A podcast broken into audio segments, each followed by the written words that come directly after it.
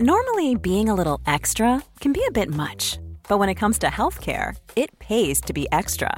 And United Healthcare makes it easy with Health Protector Guard fixed indemnity insurance plans. Underwritten by Golden Rule Insurance Company, they supplement your primary plan, helping you manage out of pocket costs without the usual requirements and restrictions like deductibles and enrollment periods. So when it comes to covering your medical bills, you can feel good about being a little extra. Visit uh1.com to find the Health Protector Guard plan for you. Millions of people have lost weight with personalized plans from Noom, like Evan, who can't stand salads and still lost 50 pounds. Salads, generally, for most people, are the easy button, right? For me, that wasn't an option. I never really was a salad guy. That's just not who I am. But Noom worked for me. Get your personalized plan today at Noom.com. Real Noom user compensated to provide their story. In four weeks, the typical Noom user can expect to lose one to two pounds per week. Individual results may vary.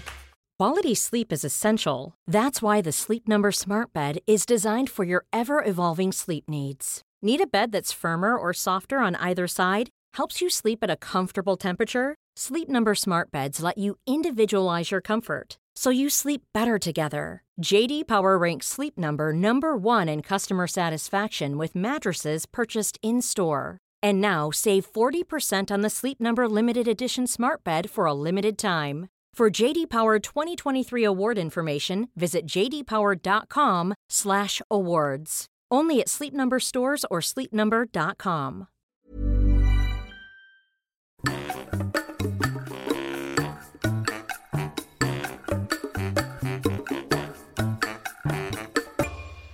Hola, ¿qué tal? Esto es How to Spanish Podcast. Yo soy David. Y yo soy Ana. Y con todas las fechas que han pasado, el Día de Acción de Gracias y las fechas futuras, Navidad, es un momento perfecto para hablar sobre comida. Comida. This podcast is made possible thanks to our Patreon family. Some of the benefits include a PDF with grammar bits and vocabulary, as well as full videos and a transcript. If you want to join our Patreon family, just go to patreon.com slash howtospanishpodcast. Hola, pues como dijimos, vamos a hablar un poco sobre comida, pero no cualquier comida. Vamos a hablar sobre comida exótica mexicana. Pero antes de hablarles sobre los tipos de comida exótica que pueden comer aquí, vamos a hablar un poco sobre el, el concepto de comida en general, porque los mexicanos amamos la comida y por eso tenemos un tipo de vocabulario específico cuando hablamos sobre comida. Así que vamos a aprender eso primero. Si ustedes han visto videos de tutoriales de cocina en YouTube, por ejemplo, vamos a dejar algunas recomendaciones, se habrán dado cuenta que los mexicanos hablamos de una forma muy específica. Ustedes han escuchado que nosotros les dijimos que hablamos con diminutivos. ¿Cómo sería un diminutivo, por ejemplo, de la palabra cebolla? Cebollita. Exacto. Mm. Y aunque en teoría un diminutivo significa una cosa más pequeña, cebolla sería una cebolla normal, cebollita una cebolla más pequeña, realmente cuando hablamos sobre comida no lo usamos así. ¿Qué significa decir cebollita, por ejemplo? Realmente es una cebolla normal, ¿no? No es como que hay una cebolla pequeñita, sino es simplemente una manera de decirle con cariño. Y no porque nos encariñemos con los vegetales, porque los vamos a comer, ¿no? Pero sino simplemente es una manera de hacer más ameno el trabajo de la cocina. Entonces, cuando hablamos sobre cocina en México es muy común decir diminutivos. Y además es común decir frases, por ejemplo, esta. ¿Qué tipo de ingredientes lleva el pozole? Ah, el pozole lleva lechuguita y también le pones su cebollita, su orégano o su oreganito y su chilito. Entonces es común usar posesivo, es decir, su cebollita, su chilito. Pero realmente no estamos hablando de un posesivo de que pertenece al pozole o que me pertenece a mí. Solo es una forma natural en México de hablar sobre la comida. Exacto. Y es muy, muy común que cuando alguien te va a dar una receta, digamos tu madre, tu abuela o algo, va a ocupar todos estos elementos. Por ejemplo, pensemos que yo soy la abuela de Ana. Y... Hola, abuelita. y te voy a decir, a ver, mija, mija, lo que vas a hacer es lo siguiente. Pones a calentar el sartén con mucho aceite. Ajá. Y vas a poner las tortillas. Pero para que no se te queme, le bajas un poquito. ¿Qué tanto es poquito? Solo las abuelas y las madres lo saben. Exactamente, es una de las cosas más comunes. Poquito y Tantito. tantito. No hay una cantidad científica, simplemente es lo que tú creas que es. Claro, nunca te van a decir, reduce la flama am, o reduce el calor unos 300 grados o algo así. No. No, entonces bueno. Y después vas a poner las tortillitas en el aceite para que se frían. Y sobre las tortillitas ya fritas vas a poner pollo, porque vamos a hacer unas tostaditas deliciosas. Ok. Y vamos a ponerle su lechuguita, su quesito y claro, su salsita arriba. Y su cremita. También su cremita. Y parece una exageración, pero escuchen audios o videos sobre personas mexicanas no actuando, simplemente de la vida real, y es la manera en que se van a decir las cosas. Entonces, si ustedes quieren sonar muy mexicanos, ocupen los diminutivos y los posesivos. Y no digan cantidades exactas, solo digan un poquito o tantito o un puñito. Todas Oh, estas. Claro, ese es muy clásico. Un puñito de sal. ¿Cuánto, es un puñito? Así o así. Ah, recuerdo que a veces me decía mi mamá, le pones tantita sal y yo, "Mm, tantita, es así quizás tres granos. Y ella, no. Y ella ponía así, mucha. Y yo, mamá, eso no es tantita, pero para ella es tantita. Exacto. Otra palabra que también se ocupa, eh, puede ser con sal o otros ingredientes como de polvo, sería pizca. Una pizca. Una pizca de sal. Exacto. Y bueno, como ya escucharon, estamos usando mucho vocabulario de comida, de cocina, de ingredientes y todo esto está en el PDF. Y como decía Ana, nos encanta la comida, pero a veces creemos que lo que comes en tu país es lo más común en todo el mundo. Pero la realidad es que no. Cuando tienes la oportunidad de viajar a otras partes del mundo, te das cuenta que la comida es muy diferente. Entonces hay cosas que comemos todos los días que pueden ser raras para otras personas y hay cosas que no comemos todos los días que son raras para nosotros y para otras personas. Entonces vamos a comenzar. Lo primero son los nopales. Los nopales es un tipo de cactus. No podemos comer todos los tipos de cactus en México, pero este tipo en particular sí podemos. Y es un cactus verde con espinas, pero obviamente en las tiendas quitan las espinas de forma que tú lo puedas cocinar de forma segura. ¿Y cómo se preparan los nopales? Los nopales se pueden preparar asados, es decir, en un comal con un poco de aceite y... Exacto. y se pueden eh, preparar hervidos, es decir, con agua y el agua hierve y cose los nopales.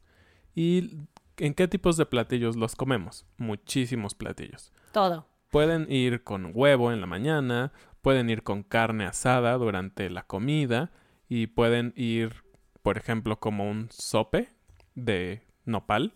En vez de usar una tortilla, usas un nopal como base. Exacto, en la noche. Entonces, todo el tiempo podemos comer nopales Incluso tenemos una ensalada de nopales. también. Y bueno, otra de las cosas extrañas que comemos, y aquí debo aclarar que no lo comemos como siempre y todos los mexicanos, sino es más común en algunas regiones del país, es la iguana. Sí, es un reptil, de hecho, que eh, tiene un aspecto un poco raro, pero su carne es muy, muy nutritiva. Lo que dice la gente que lo consume más es que te da mucha energía porque tiene mucha proteína limpia, es decir, tiene muy poca grasa. Entonces es como un alimento ideal. Entonces, ¿cómo se come la iguana? Hay dos maneras muy comunes. La primera es tacos de iguana. Esto se acostumbra en la zona de Chiapas. Y lo que lleva es cebolla, laurel, orégano, michiote, tomillo y salsa. Y puede ser acompañado con nopales. Exacto. Y obviamente lleva una salsa o jalapeños para comer. Y la otra manera de comer la iguana, que es muy común en la zona de Guerrero, es en un caldo de iguana. O sea, una sopa. Sí, como una sopa, exactamente, donde lleva vegetales, eh, es un caldo, es agua, y lleva los trozos de la iguana. Y de hecho, en la zona de Guerrero, a este sopa se le conoce como el levantamuertos. Ándale. ¿Por qué? Porque te da muchísima energía. En la zona de Veracruz, en Catemaco, en el pasado se comía chango o mono, son dos palabras para decir lo mismo. Pero entre que ahora somos más conservacionistas con los animales y que es más difícil conseguir este tipo de carne, han cambiado por cerdo. Pero todavía seguramente en algunos lugares puedes comer chango. Sí, de hecho, el chango es una de las especies protegidas, entonces es ilegal comer chango. No lo coman. Y bueno, dentro de lo que antes se comía, así como decía Ana, eh, en la cultura prehispánica, es decir, los aztecas, comían también perro. Sí, muchas culturas comen perro, aunque ahora es como una afrenta contra las personas que aman los animales, incluidos nosotros. Pero el Xoloescuintle, una especie endémica de nuestro país de perro, se utilizaba antes o se criaba exclusivamente para comerlo. Es algo que ya no se hace y de hecho esta especie de perro es una especie muy única y es muy caro si tú quieres tener un Xoloescuintle como mascota. La verdad es que a mí no me gusta. Y yo también pienso que es un poco feo, pero bueno. Vamos a dejarles una imagen en el PDF y en el video. Bueno, y seguimos. También en la zona de Puebla se comen larvas de mariposa. Y tienen un nombre particular, cuetlas, y son los gusanos antes de ser mariposas. Y de hecho crecen en las plantas de chía, este alimento que es como el superalimento y todo el mundo quiere comer chía. En esas plantas es donde encuentran estas larvas. Y también se hierven o se secan al sol o se pueden tostar en el comal y es común comerlos como tacos con guacamole. Y hablando un poquito de la chía, es también un alimento prácticamente prehispánico, ¿no? Existe desde antes de la llegada de los españoles y hay registros de que los aztecas y otros grupos del centro del país los ocupaban y hoy en día sigue siendo muy común ocupar la chía para algunas bebidas. Es muy clásico que en los pueblos, inclusive en la ciudad, pedir un agua de limón Con con, chía. Entonces es agua, un par de limones tal vez, y un puñito de chía. Y le da una sensación un poco distinta al agua, ¿no? Porque tienes elementos que pasan por tu boca, entonces es bastante interesante. En la zona de Oaxaca hay unas hormigas que se llaman chicatana. Es un nombre un poco extraño, pero ese es su nombre. Y estas crecen en la temporada de lluvias en esa zona de Oaxaca. Y se pueden comer asadas, fritas, como botanas, y también se utilizan como ingredientes para una salsa picante. Entonces es una hormiga muy grande, pero se ocupa específicamente para comerse. Y también tiene alas, puede volar. Y bueno, siguiendo con el estado de Oaxaca, que al parecer es muy folclórico en su comida, también tenemos algo que se llama sopa de piedra. Y esto me recuerda mucho a una de mis historias favoritas que tengo en un libro de historias en inglés. Así que no estoy segura de cuál es el origen de esta historia, pero es una historia en donde un hombre pobre empieza a cocinar sopa de piedra y le pide a los habitantes que contribuyan con un ingrediente, por ejemplo, zanahoria o pollo o algo así, y al final realmente era una sopa de comida normal, pero con un poco de piedras. Pero aquí realmente ponen piedras en la sopa. Y en esta sopa ponen también ingredientes crudos como am, camarones, cilantro, pescado y chile. Pero lo mágico de esta sopa es que para saber cuando algo es, cuando la sopa está lista es porque este tipo de piedras se rompen. Y es importante aclarar que las piedras no se comen, simplemente forman parte de los ingredientes y le da un sabor especial y único a esta sopa. Así que, ¿por qué no vas a tu jardín, tomas un par de piedras e intentas cocinar una sopa de piedra? Supongo que deben ser piedras Sí, especiales. supongo ¿no? que sí. no cualquier piedra que encuentras por ahí. Y el siguiente es uno de los más famosos a nivel internacional dentro de la comida exótica mexicana, porque hay mucha comida muy famosa. Y se llama huitlacoche o cuitlacoche, con H o con C. ¿Y qué es esto? Bueno, este se le considera la trufa de México. Y realmente es un hongo, un hongo que crece en el maíz. Entonces, suena un poco extraño y un poco no saludable, pero la realidad es que es un platillo único. ¿Y cómo se prepara? Bueno, se puede preparar con quesadillas y se puede hacer tacos o también se puede juntar con otra comida que se llama flor de calabaza y también hacer tacos o quesadillas. Tiene un sabor particular entre algo terroso y un poco de sabor de maíz. Realmente es creo que un gusto adquirido. No es tan fácil que te guste. A mí en lo particular no lo disfruto. A mí sí me gusta. Y es un producto caro porque obviamente es un hongo controlado, no simplemente es algo ahí que puede hacerte daño. Las siguientes son guansantles. Seguramente ustedes conocen lo que es el amaranto. Es un cereal, ¿no? Unas bolitas color amarillo o blanco. Pues antes de ser antes de estar seco y convertirse en un cereal, realmente es una planta, y esta planta se llama Wansontle. En la actualidad no es tan común comerlo, era como algo que preparaban nuestras abuelas, nuestras madres, todavía se prepara en algunos restaurantes, pero no es algo que la gente cocine todo el tiempo. Y realmente es una planta que tiene racimos, es decir, tiene muchas ramas con pequeñas bolitas. Y la forma más común de prepararla era hervir estas, estos vegetales, después capearlos, es decir, poner una mezcla de huevo y harina y freírlos. Y generalmente llevan un caldo o caldillo de jitomate.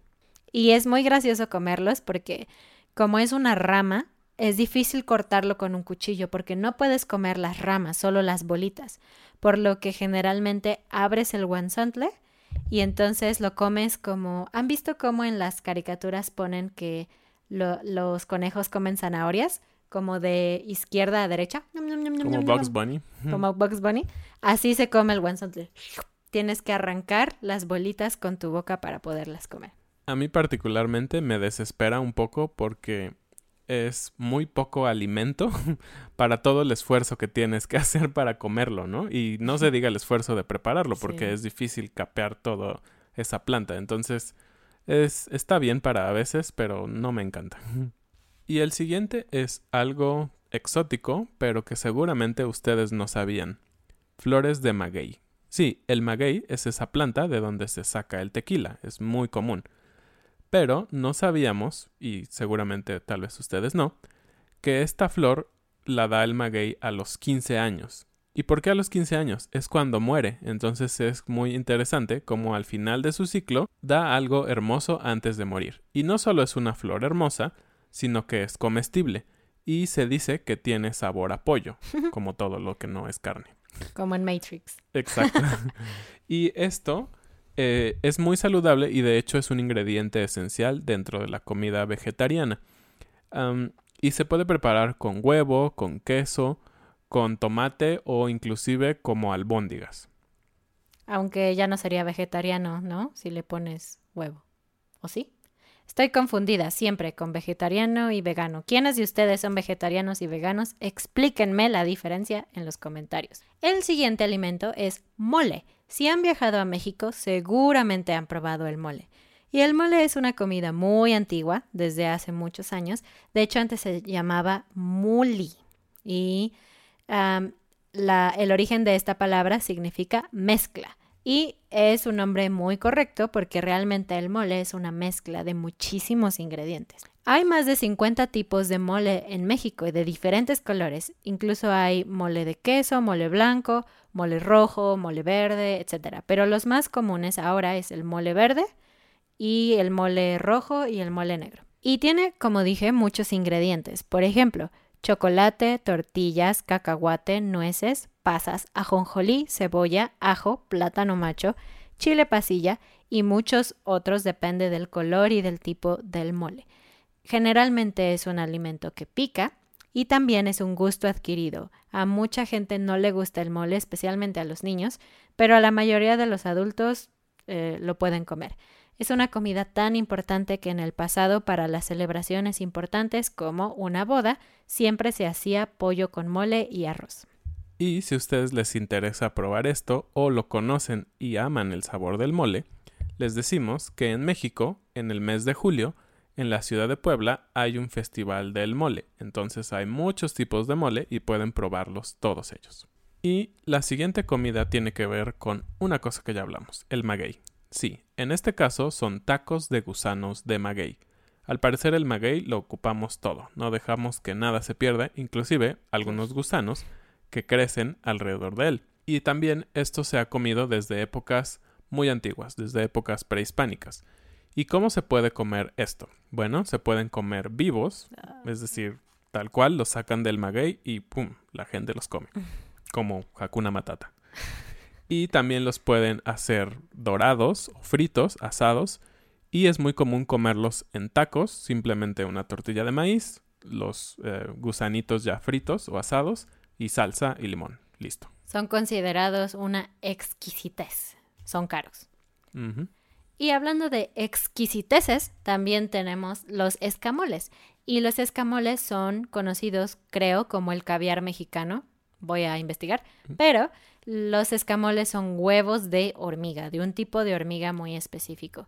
Y también es caro y también se consumen principalmente en tacos, pero también al ajo o a la mantequilla, con huevo, en michiote, en mole, diferentes preparaciones y ah, son comunes en Hidalgo, Puebla, Tlaxcala y Guanajuato. Y por último vamos con otro insecto. Así es, los chapulines. Los chapulines son un alimento también muy antiguo y que normalmente o originalmente vienen del estado de Oaxaca.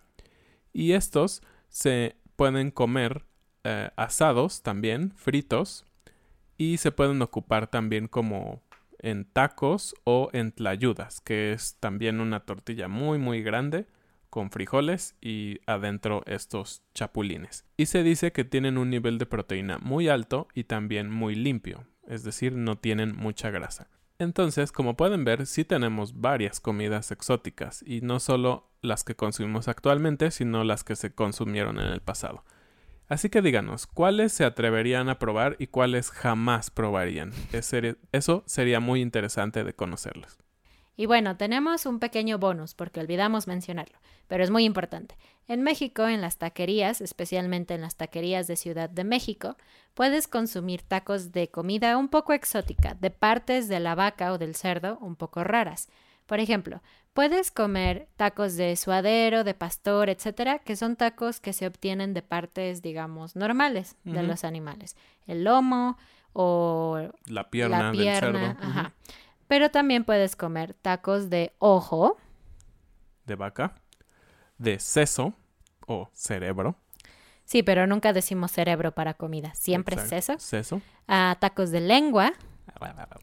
Tacos de oreja cachete. Y buche también, en la, como la garganta, ¿no? Es el buche. Son cosas bastante exóticas y que tienen sabores muy específicos y diría yo muy fuertes. Oh, tacos de tripa. Tacos de tripa, los intestinos de la vaca. Entonces, todo eso se come y eso sí es mucho más común de todo lo que hablamos. Digamos, el mexicano promedio tiene acceso a ello muy fácil en las taquerías de la calle. Todos los días si quieres. Yo solo he probado oreja y tripa. Y oreja sí me gustó y tripa no, es un sabor muy fuerte. Yo también. Y para terminar, claro, vamos con la frase del día. Y la frase del día es echarse un taco de ojo. Como ya dijimos, sí comemos tacos de ojos de vaca, pero esta expresión significa cuando ves algo, particularmente a alguien, que te gusta mucho, alguien que dices, wow, qué guapo, qué hermosa, puedes decir que te echaste un taco de ojo. Entonces, si, no sé, fuiste a una reunión y allí estaba tu crush o la persona que te gustaba mucho, que te gusta mucho, puedes decirle a tus amigas, mm, ayer me eché un taco de ojo. Pues esperamos que hayan aprendido mucho en este episodio, que se les haya antojado mucho todas estas comidas exóticas y que si tienen oportunidad de comerlas en México o tal vez si en sus países las preparan, se animen y las prueben. No olviden suscribirse a nuestro canal, escuchar nuestro podcast, visitar nuestra página de Patreon, darle like, compartirlo, etcétera, etcétera. Muchas gracias y nos vemos en el siguiente episodio. Adiós. Hey,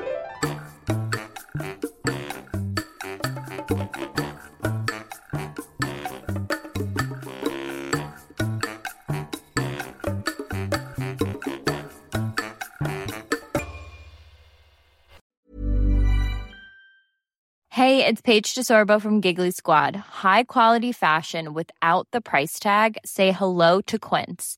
I'm snagging high-end essentials like cozy cashmere sweaters, sleek leather jackets, fine jewelry, and so much more. With Quince being 50 to 80% less than similar brands. And they partner with factories that prioritize safe, ethical, and responsible manufacturing. I love that. Luxury quality within reach. Go to quince.com slash style to get free shipping and 365 day returns on your next order. Quince.com slash style. Normally, being a little extra might be a bit much, but not when it comes to healthcare. That's why United Healthcare's Health Protector Guard fixed indemnity insurance plans, underwritten by Golden Rule Insurance Company, supplement your primary plan so you manage out of pocket costs. Learn more at uh1.com. Mom deserves the best, and there's no better place to shop for Mother's Day than Whole Foods Market. They're your destination for unbeatable savings, from premium gifts to show-stopping flowers and irresistible desserts. Start by saving 33% with Prime on all body care and candles. Then get a 15-stem bunch of tulips for just $9.99 each with Prime. Round out Mom's menu with festive rosé, irresistible berry chantilly cake, and more special treats. Come celebrate Mother's Day at Whole Foods Market.